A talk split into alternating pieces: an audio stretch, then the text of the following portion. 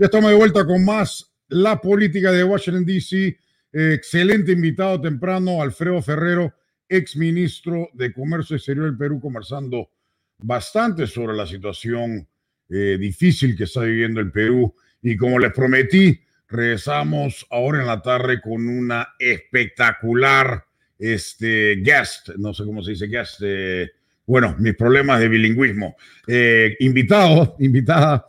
Eh, Maricruz McGowan, eh, tremenda amiga Maricruz, bienvenido al show nuevamente, gracias. Gracias por invitarme, Iván, como siempre muy feliz de participar. Muchas gracias, Maricruz, este, mi amiga de batalla en la campaña de Trump en el 2015-16. Éramos los únicos que nos enfrentamos a todos los medios, a todos los locos y a todos los izquierdistas, ¿no? Y, y también a todos los este, republicanos que estaban en contra de Trump y, y fue bastante simpático. Oye, Maricruz, este, no puedo creer que lo, lo, que estamos viendo, ¿no? Este, quieren ahora, como, como no pueden, porque el, el último control es la Corte Suprema, y gracias a Dios el presidente Trump pudo poner a, a, a tres jueces en la Corte Suprema que respetan la Constitución, respetan la ley los izquierdistas, el Partido Demócrata, no va a poder hacer barbaridades porque eventualmente termina en la Corte Suprema y perderían. Entonces, ¿qué cosa es lo que quieren hacer ahora? Quieren pasar una ley cambiando la Corte Suprema la estructura, ¿no? Y aumentando cuatro escaños, cuatro asientos más en la Corte Suprema para meterlos con jueces totalmente izquierdistas, progresivos, caviares, como le dice, este, que, no creen en la, en la Constitución, sino creen en una agenda progresista. Y eso es peligrosísimo, ¿no? Porque destruyes la Corte Suprema y destruyes el país, ¿no? ¿Qué bueno, este, este, es un país que se ha mantenido fuerte porque es un país de leyes. Todos dicen se mantuvo fuerte porque es un país de inmigrantes. Eso es verdad. Pero los inmigrantes vinieron después de que este país se dio a conocer por ser un país de leyes. De otra manera, no hubiéramos tenido tanta gente interesada en venir a este país. Lo que mantuvo acá en un orden a pesar del tamaño del país fue el cumplimiento de las leyes y claro, el papel de la Corte Suprema es esencial. Ahora, ¿qué estamos viendo acá? Estamos viendo que no van a parar ante nada el Partido Demócrata para tener un control permanente del país y por muchas décadas. Y lo que está en el medio, lo que es, lo, hay varias cosas que les impide llegar ahí y están uno por uno deshaciendo todas esas barreras que tienen. Por ejemplo, una, millones de americanos que ya no votan por ellos. Entonces, ¿qué hacen? Dejan entrar a millones de ilegales para que voten por ellos y de esa manera poder ganar elecciones. Tienen eh, la Corte Suprema, que está balanceada, generalmente 5-4 de un lado o el otro, pero básicamente se ha mantenido como una entidad que ha marcado eh, el hecho de que este país respeta las leyes. Y ahora quieren aumentar a cuatro liberales más para tener la mayoría y como tú dices, cuatro liberales que no serán escogidos como se escogían antes por el conocimiento de la Constitución, sino más bien por sus uh, puntos de vista políticos. Y eso es bien peligroso. Eh, se debería mantener la clase, se debería mantener el conocimiento y más que todo la objetividad de los que forman parte de la Corte Suprema. Y eso es lo que quieren destrozar. Exacto, y, lamentablemente, pues Maricruz, como sabemos, esta gente, eh, la izquierda es autoritaria, ¿no? En, en, su inicio, en su origen, en su esencia, es autoritaria. Vemos lo que ha pasado pues en, en Cuba, en Nicaragua, en Bolivia, en, en, en Venezuela, y, algo reciente, eh, que todos los venezolanos están corriendo por todas partes del, del, hemisferio buscando asilo. ¿no? Este, Perú ahorita en una situación catastrófica, eh, donde una izquierda dura, un señor Castillo eh, maoísta, ligado a Sendero Luminoso, está pasando a la, segunda vuelta electoral encabezando, encabezando, o sea, ha sacado más, más votos que, que todo lo demás. Entonces, es una situación muy, muy difícil la que se está viviendo globalmente, lo vengo diciendo hace más de cinco años, la izquierda global está bien organizada y muy bien financiada y lamentablemente la derecha o el centro y el, centro y la derecha eh, no le prestan atención, ¿no? Más bien lo desprecian o, le hacen caso o, dicen no pasa nada y, ahora estamos en un problema por todos lados, ¿no? Eh, ese tema de, de, la Corte Suprema, pero vemos lo de James O'Keefe, de, de Project Veritas, ¿no? Un muchacho excelente que destapó el fraude de Acorn, ¿te acuerdas? Destapó el, fraude este de, de Planned Parenthood con, con, vendiendo a los bebés abortados, ha destapado todos los fraudes de CNN. Eh, y, qué cosa pasó? Eh, Jack y Twitter hoy día lo, lo, bloquearon permanentemente para que no siga atacando y exponiendo de que CNN ha admitido uno de sus directores diciendo de que han estado haciendo propaganda por cuatro años de la administración Trump para debilitarlo, para eventualmente votarlo. Eso no puede ser. No, es, eh, bueno, la, la, izquierda tiene que ser autoritaria, porque veamos cómo comienza. Primero venden una utopía. Entonces hay gente que al principio les cree eso, generalmente la gente joven, y son elegidos más o menos en forma democrática la primera vez. Pero una vez en el poder, lógicamente la gente ve que la utopía que les vendieron no existe, que no es un infierno, que, no tiene nada que ver con lo que les prometieron. Exacto. En orden de mantenerse en el poder, no les queda otra que tener un régimen autoritario, porque de otra manera la gente ya no vuelve a votar por ellos, así de simple. Tienen que controlar los medios de comunicación totalmente, tienen que impedir que la gente que no esté de acuerdo con ellos eh, tenga una voz, tienen que amenazar a la gente que, que no esté de acuerdo con ellos. Y así van escalando, escalando, cambiando constituciones, manteniéndose en el poder por, por, por, años de años. Y hacen todo tipo de abusos porque si no lo hacen así, si fuera en forma democrática, no se quedaría. Ya. Y mira, nosotros este, que, que, que, estamos en, los medios y, hemos estado jugando ese tema por bastante tiempo, tenemos amigos, ¿no? Que, que, que están en medios y que son del otro lado, de izquierda. Eh, e, es, es, extraño, ¿no? Porque conocemos a esta gente, es gente súper nice, súper buena gente, correcta, todo, pero cuando se trata de, de de la ideología política, especialmente cuando se trataba de Trump, como que perdieron los cabales, ¿no? Se volvieron locos. Exactamente, era una actitud muy irracional, un odio muy irracional, porque yo, yo hacía algo, cada que una persona me hablaba con odio del presidente Trump, yo le preguntaba muy francamente por qué lo odia tanto. Una pregunta simple, ¿no? Porque si odio a alguien, tengo que saber por qué lo odio. Y era sorprendente, pero la mayoría de la gente no tenía una respuesta. Simplemente no tenía una respuesta a la pregunta ¿por qué odias tanto a esa persona? Exacto, o sea, yo le decía, yo le, yo le preguntaba a varios de, nuestros amigos ahí en, en, los canales de costumbre, eh, ok, no te gusta sus tweets, no te gusta cómo responden, ok, o sea, eh, estás hablando de un tema de personalidad. Exacto. ¿qué, ¿Qué posición política es la que estás en desacuerdo? O sea, ¿qué cosa ha hecho él políticamente que ha dañado el país o que ha hecho algún tipo de daño para trabajos, para personas, para individuos, para, algo? Ninguna, no tienen ningún argumento, y, pero se vuelven locos. Dice, no, es que es un racista, es un criminal, es un criminal. pero no pueden, no pueden nombrar cuáles son sus crímenes. No hay ningún crimen, Maricruz. dicen cualquier cosa porque están descarriados, están enloquecidos. Es, es, que es un ataque, prenden la televisión, ven el internet, y era un ataque constante de difamación. Ya. Lógicamente algo quedó, algo quedó de eso, pero sí, algunos hablaban de su, de su vida personal.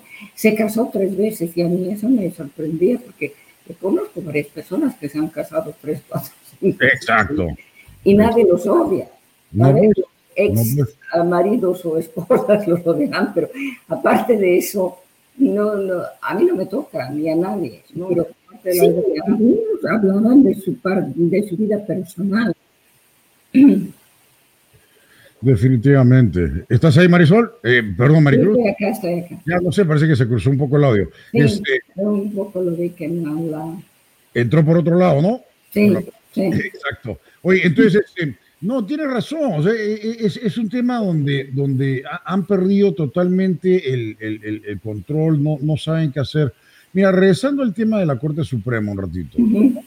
Eh, a mí personalmente me parece que es algo muy peligroso. Este, vimos, no sé si pudiste ver el presser ahora, eh, pero subieron los miembros del, de la Cámara Baja y el Senado de ambos, y el, y el lenguaje era incendiario, ¿no? Era, este, estaban tirando... ¿Cómo van a justificar una medida tan absurda? la última persona que trató de hacer eso fue Franklin Delano Roosevelt y el Congreso obviamente no lo apoyó. Y ahora quieren hacer un panel, una panel de investigación para ver si vale la pena o no de estudiar este caso, donde va a haber, me parece, 36 personas nominadas, elegidas por el presidente, quienes determinarán si es una buena idea o no. A mí me parece el absurdo primero, uno hace una, un grupo, un panel cuando hay un problema. Aquí no hay un problema. Quieren crear un problema. Y, segundo, las personas que, que, están políticamente nominadas por el presidente y el Partido Demócrata, lógicamente van a estar de acuerdo con ellos. Entonces, es todo un teatro. ahora, lo que más me frustra no son los demócratas, sino dónde están los republicanos y los patriotas y los americanos y los independientes que están viendo que su país está cayendo, ¿dónde están? ¿Qué están haciendo? Mira, esa, es la situación, ¿no? Esa es la situación, Maricruz, de que vemos eh, una izquierda, vemos, bueno, vimos el, el, artículo de Time Magazine que ahí simplemente dan el esquema de cómo hubo una colusión entre medios, las corporaciones, el Partido Demócrata, el Partido de eh, los, los, los anti-Trump republicanos, etcétera, y todo el mundo para tratar de tumbar al presidente. Eh, está clarísimo ahí cómo fue, deberían leerlo si no han tenido la, oportunidad de leerlo. Pero el, el, tema de la Corte Suprema es peligroso el lenguaje que están usando. Están diciendo de que esta Corte está, es ilegítima. Esta Corte actual es ilegítima porque el presidente y los republicanos se robaron tres asientos, incluyendo, incluyendo el asiento de, de Ginsburg. Para empezar, vamos a aclarar y quiero que por favor nos, les expliques a lo que nos viene. Eh, el asiento no le pertenece a ningún juez, ¿no? El asiento le pertenece, al americano. O sea, no, ni siquiera se hereda. Es decir, si un juez que es conservador supongamos, se retira o se muere, no tenemos ninguna obligación de poner otro conservador. O sea, no es una cosa de herencia ni de partido, simplemente se pone a otro juez que está calificado y lo que es muy importante, que no tome decisiones políticas, que no haga leyes, sino que interprete la ley. Como decía Antonio Escalía, que para mí ha sido uno de los mejores jueces que, hemos tenido, decía la Constitución es un organismo que no está vivo, que no va cambiando. Dice lo que dice y no dice lo que no dice. Exacto. Y eso era una explicación muy fehaciente de lo que es la Constitución de los Estados Unidos. Y los jueces que son puestos en la Corte Suprema tienen que tener esa objetividad y más que todo un conocimiento extenso, porque no es fácil, el derecho constitucional para analizar eh, en forma muy justa todos los casos que se presentan ante la Corte Suprema. No se puede tener jueces que están políticamente orientados hacia ningún lado, ni derecha ni izquierda. Exacto, lo que se necesita son jueces que interpreten la Constitución. El problema de la diferencia entre, entre Scalia y, los que empuja pues este, la izquierda como Sotomayor, etcétera, eh, es, gente, e, es exactamente ese punto. Él dice la constitución está, está clara, está dada y, y, se, y se acabó. La izquierda, Sotomayor y los demás dicen no, eh, la constitución es un documento que respira y está vivo. No, no está. cambiando Y, va e, evolving. ¿no? Y eso es peligroso porque Maricruz, eh, el presidente Biden dijo eh, la semana pasada, cuando dijo que va a ir contra la segunda enmienda y va a ir en contra de los derechos de, uno de tener armas y protegerse. Y dijo de que las enmiendas no son permanentes. Eso es primera vez que escucho un presidente de Estados Unidos decir eso y, Increíble. muy peligroso, ¿no? Increíble, sí, porque el presidente, incluso cuando es elegido presidente, él jura sobre la Biblia que va a defender, proteger la constitución de los Estados Unidos. Eso es lo que jura cuando jura en su juramento, eso es lo que dice. Entonces, debe ser el primero en defender la constitución. ¿Sabes lo que yo creo, Maricruz? Yo creo que eh, la agenda que tienen eh, es radical. Eh, no la pueden implementar sin primero tumbarse a la Corte Suprema, porque si van a tratar de tumbar la, segunda enmienda, va a terminar en la Corte Suprema. ¿Cómo van a destrozar Tratan de hacer otra cosa, va a terminar en la Corte Suprema. Entonces, todo va a ser parado. Si es que no podemos pararlo en el Senado, eh, termina en la Corte Suprema. Entonces, la, única forma de, que pueden pasar una agenda radical en ese momento ya como la última salvación del mundo es la Corte Suprema y tienen que destruirla. Si la destruyen, destruyen el país, ¿no? Bueno, lo que se necesita no solamente los republicanos que, que en forma valiente defiendan el país, pero en el Senado se necesita solo un demócrata para impedir que destruyan el país. Un demócrata. No ah, un demócrata que va a decir mi país viene primero. Porque como estaba diciendo, hay que recordarle al señor Biden las tres cosas importantes que juró. Defender, proteger y preservar la constitución de los Estados Unidos. Y ahora estamos hablando de que no la vamos a preservar, no la vamos a proteger, no la vamos a defender. No puede ser posible. Exacto, exacto. Y eso, este, no, no sé quién este, verdaderamente va a creer en, en, en, esos cuentos de, de, de, de, Joe Biden, pero mira, este, la, la, realidad es la realidad y, hay que ver qué cosa es lo que están pensando, ¿no? Bueno, la otra cosa es que por décadas a nuestros niños les han, les han lavado el cerebro y no les han enseñado historia, no les han enseñado cívica.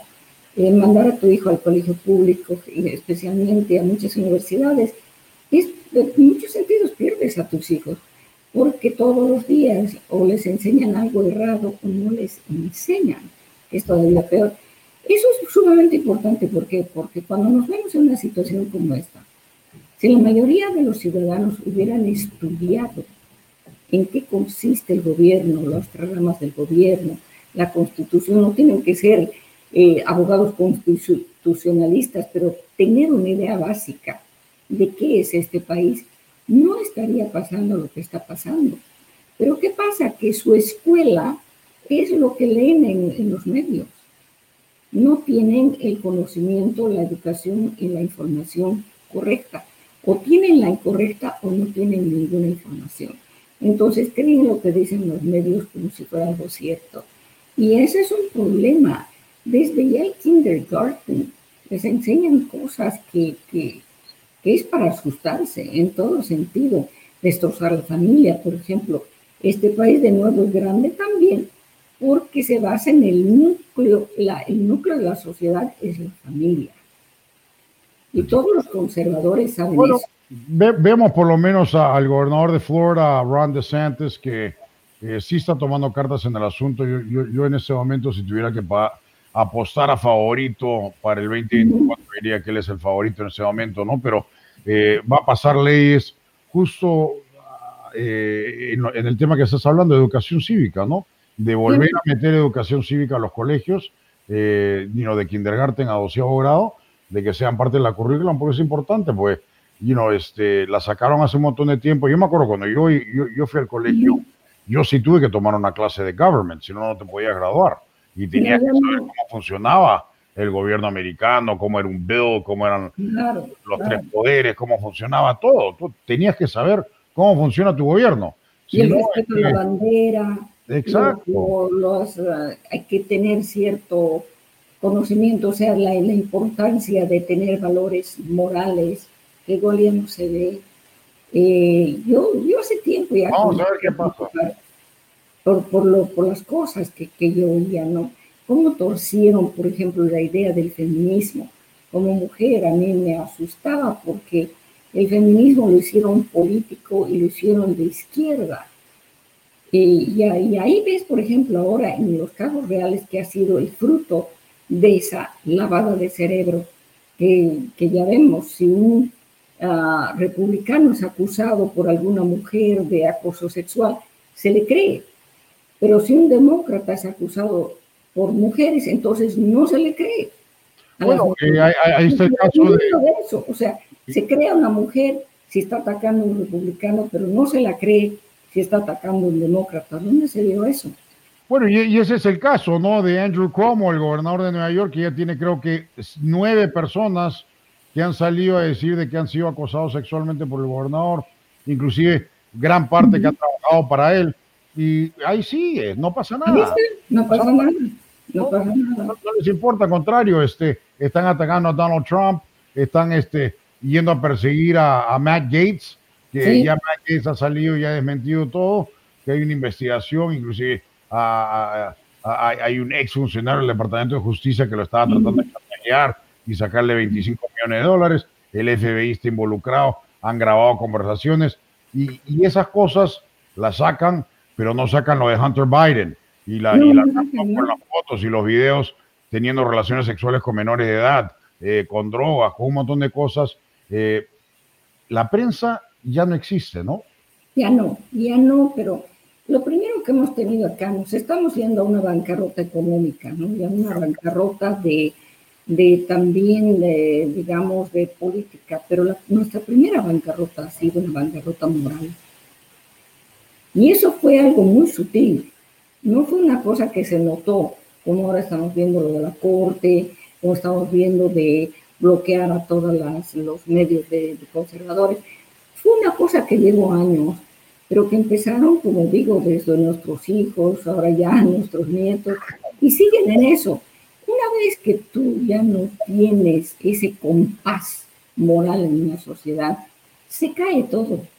Porque cuando se cae la familia, se cae la sociedad. Cuando se cae la sociedad, se cae lo demás. Hay que fortalecer la familia. Eso lo que es, pues, bancarrota económica, Maricruz, pero bancarrota moral y bancarrota política. Las tres bancarrotas eso son las que nos van a traer abajo. Eso fue primero, lo primero fue ese bancarrota moral. Ya.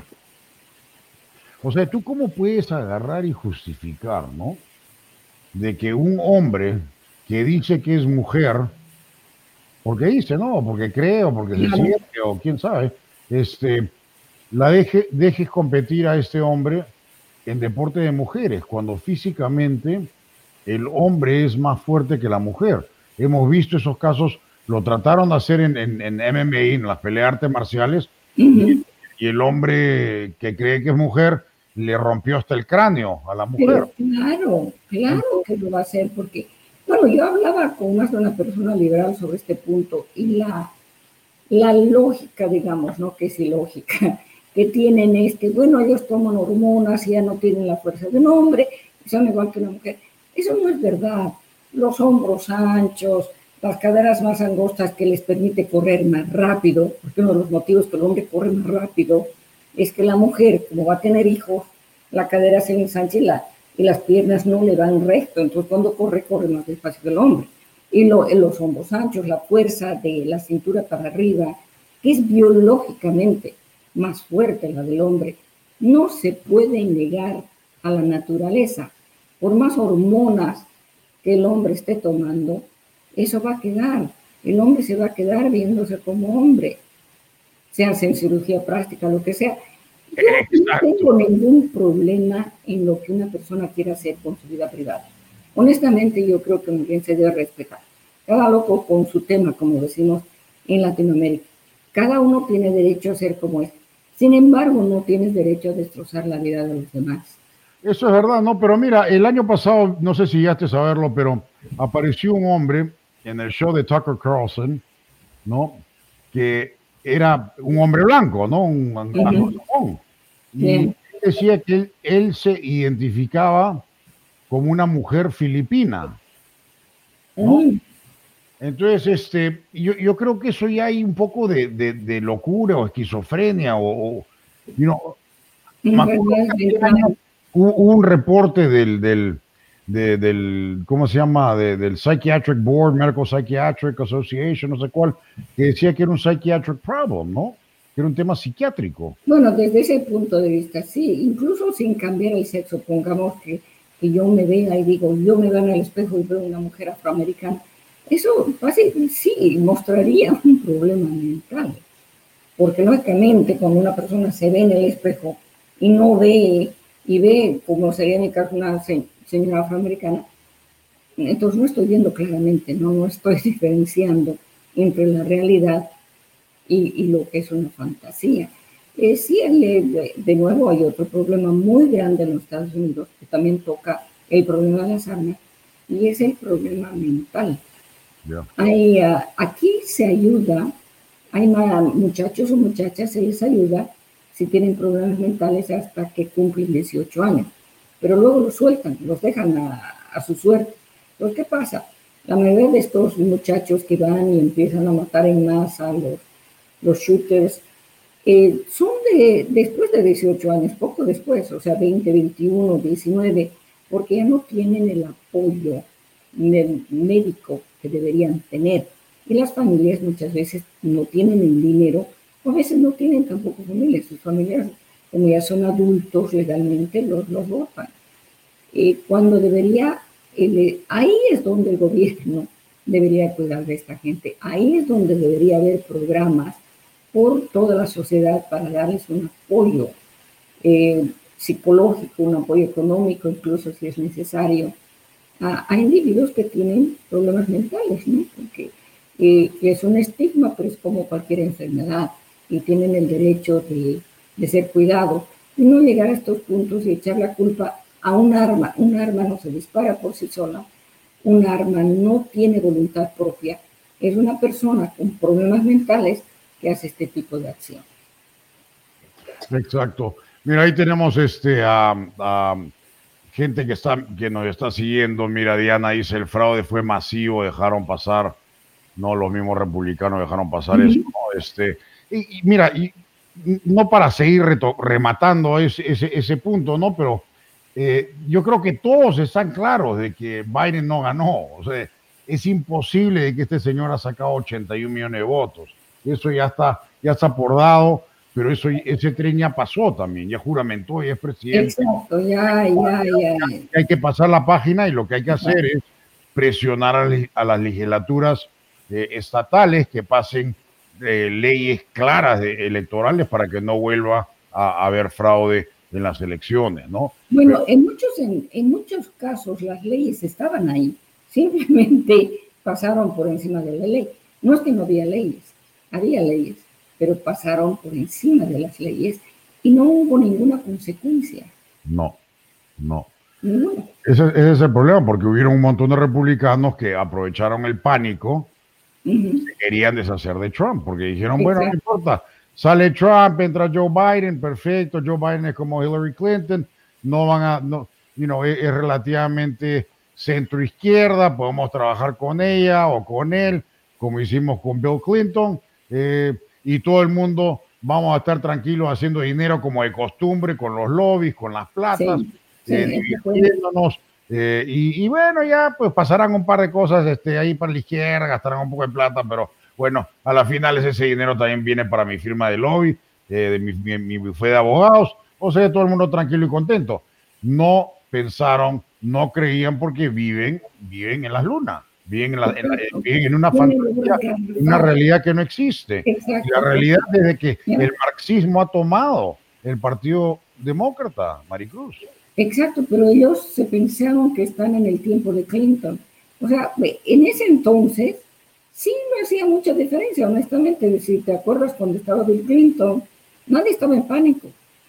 Simplemente había gente que no votó por él, pero no había esa, esa incertidumbre, no había el país no estaba como está ahora, porque él era, como, como tú dices, un demócrata equilibrado, digamos, ¿no?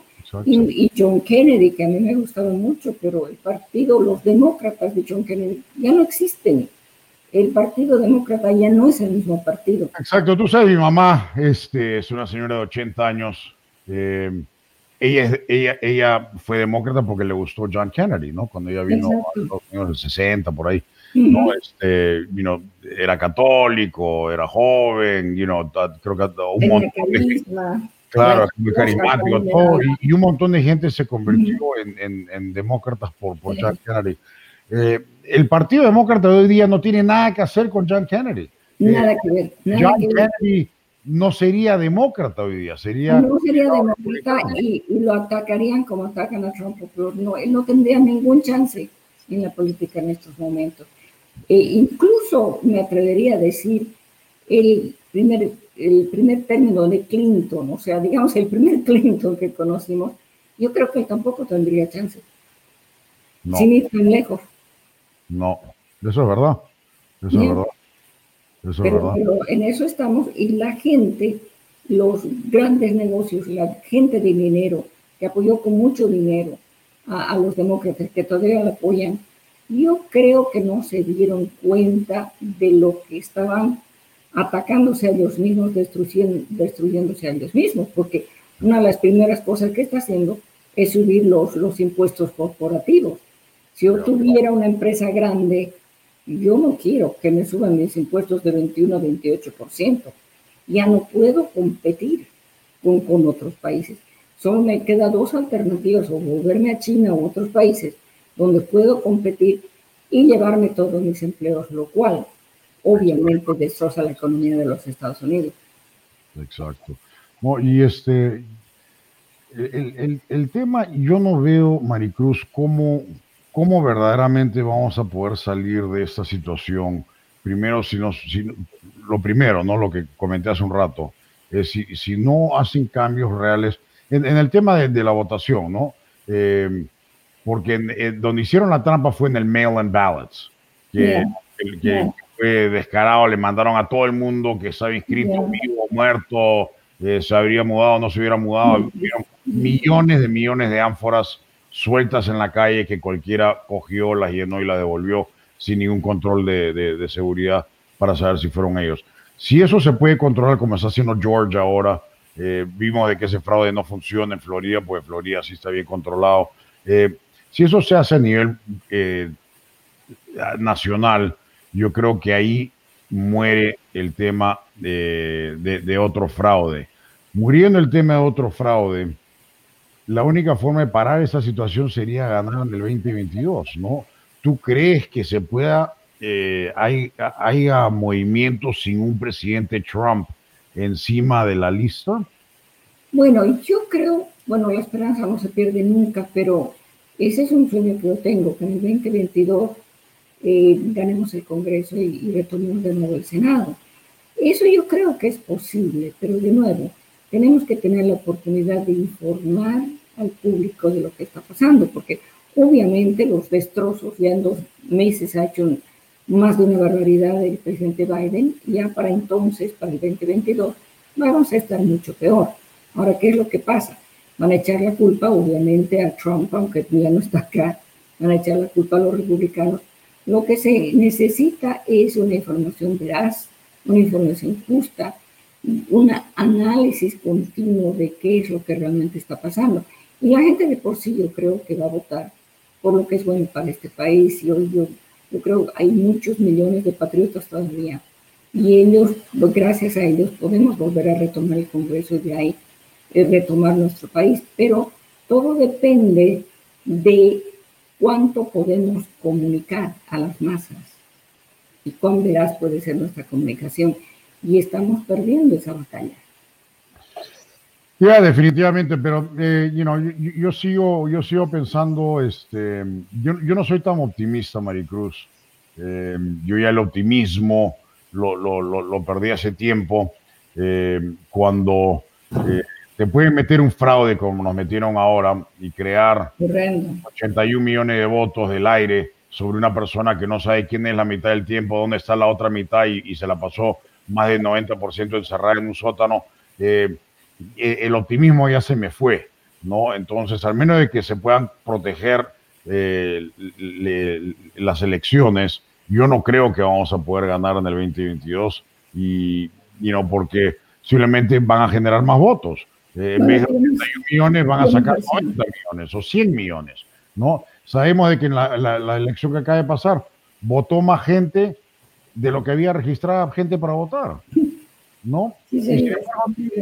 a, nadie le parece extraño, ¿no? Y si, tú, y si tú cuestionas eso, eres este terrorista doméstico, eres racista, suprema, supremacista blanco, eh, anti-migrante, anti-hispano, anti-gay, anti-árabe, eh, un poco más si eres el anticristo, ¿no? Entonces, es, es, una cosa de loco, ¿no? Es que eso es lo que digo. Eh, simplemente sí hay que controlar las elecciones y lo que tú dices, ya en la manera práctica, impedir fraudes a diferentes, eh, en los diferentes estados, pero, pero la comunicación es un, o sea, tiene un papel preponderante. 100%. 100%. 100%. Porque tú puedes convencer al oyente si hubo un fraude o si no hubo un fraude, depende qué historia les, les cuentas. Exacto. O te pueden dar las dos historias, depende de quién tiene la oportunidad de escucharla. Exacto, y por eso que te tenemos a ti en el programa, porque eres una de las mejores comunicadoras que existen en habla hispana, Maricruz. Olvídate, me acuerdo las peleas ahí en CNN con ah, Hernán Restrepo y con y con Juan Hidalgo y esos, esos locos, este, el pobre, ¿cómo se llamaba? Roberto Izurrieta, que se volvía loco el tipo. El que decía que era liberal, pero era más de izquierda que el Este era este, argentino, argentino rojo, ¿no? Un poco más y comunista, debe ser este eh, fan número uno de Cristina Kirchner, ¿no? Entonces, este, mira, eh, me, acuerdo una de las veces que lo, que lo paraste en seco al pobre, a, Dan, creo que fue, ¿no? Estaba gritando y todo, y oye, un momentito, y uno venido acá para que me griten, y que no sé, pucha Dios, se puso colorado el pobre, el pobre Dan, eh, hasta vergüenza, le dio, claro, estaba loco, estaba gritando una mujer, o sea, que esa gente... Había no, ahí a uno le gritaba, no había ningún respeto ni nada, entre lo que era peor no es que solamente estabas debatiendo con el otro lado, sino que el otro lado se traían dos, tres demócratas y también el, el, el, host, o sea, el de CNN también te atacaba. Sí, por supuesto. Solo ahí con cuatro o cinco, ¿no? Que te gritaban los cuatro o cinco, no te Oye, yo, yo, pensaba que Juan Carlos era relativamente moderado. No, no, no, no. no. Pero, uff. No, lo, peor era con Juan Carlos. Si, si, si, si, no era moderado, estaba en el closet, ¿no? Pero la verdad, al principio era moderado. para, ser honesta, al principio era moderado. Al principio era otro Juan Carlos, sí. ahora ya después de cuatro años de Trump, el tipo ya está totalmente fuera del closet, anti-Trump, violento, loco. No, este... Pero mí me caía muy bien. Bueno, todavía me cae bien como persona, ¿no? Porque, bueno, sí, sí, sí, claro, a mí también. Sí, sí. Pero, pero lo que, una, una, vez que sí yo me acuerdo, era tal que, que era grito aquí, grito allá. Y no, bueno, al final dije, si no voy a tener la oportunidad de hablar, me saqué, dije, hombre, también me voy a mi casa. Y sigan ustedes discutiendo y sigan con su reunión social, porque eso es lo que tienen en este momento. Entonces, no, no, no, vuelva, vuelva, no, porque, claro, eso era una reunión social de demócratas, donde yo estaba sentada ahí como estampita Exacto. era, una locura. E, es que ya al final, ya casi, al, día de las elecciones, ya estaban perdiendo todos los papeles. Me acuerdo la noche de las elecciones del 2016.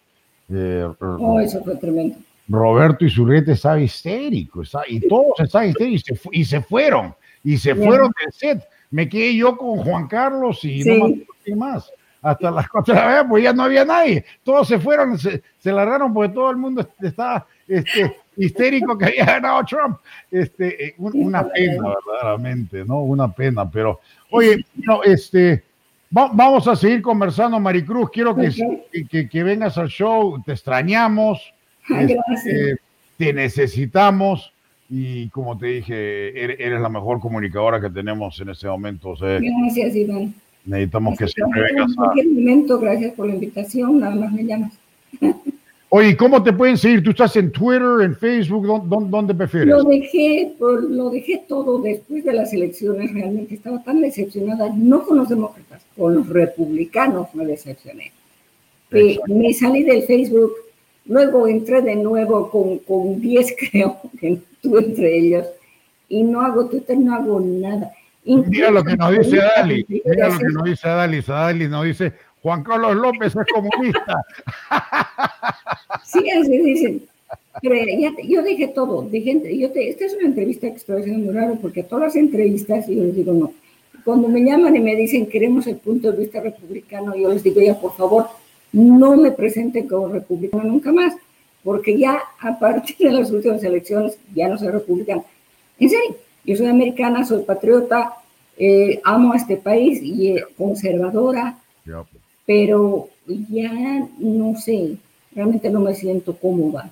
Exacto, y vamos a ver qué cosa pasa con el Partido Republicano, ¿no? Porque debería, debería haber una purga grande ahora en el 2022 de votar a todos esos republicanos, entre comillas, que fueron anti-Trump y traer conservadores de verdad al partido. Y eso es lo que necesitamos. Vamos a ver. Yo voy a poner todo lo que puedo para, para apoyar esa causa y, apoyar a, a, candidatos conservadores, como sé que lo va a hacer tú, Maricruz. Por supuesto, claro que sí. bueno, excelente. Ya saben, en iHeartRadio, Spotify, Apple, Google, Audible, Amazon Music, nos pueden bajar. Estamos en todas las plataformas más escuchadas de Estados Unidos y del planeta. Eh, la política de Washington, D.C. con Iván García Hidalgo. No se lo pierdan todos los días. Y en Facebook, si verdaderamente nos quieren ver, eh, aunque yo les recomiendo que no nos vean porque yo no tengo cara para televisión, pero este, nos pueden ver por Facebook Watch. De todas maneras, Maricruz, muchísimas gracias. Gracias a ti y ya nos vemos pronto. Excelente. Nos vemos mañana para todo lo demás. Chao.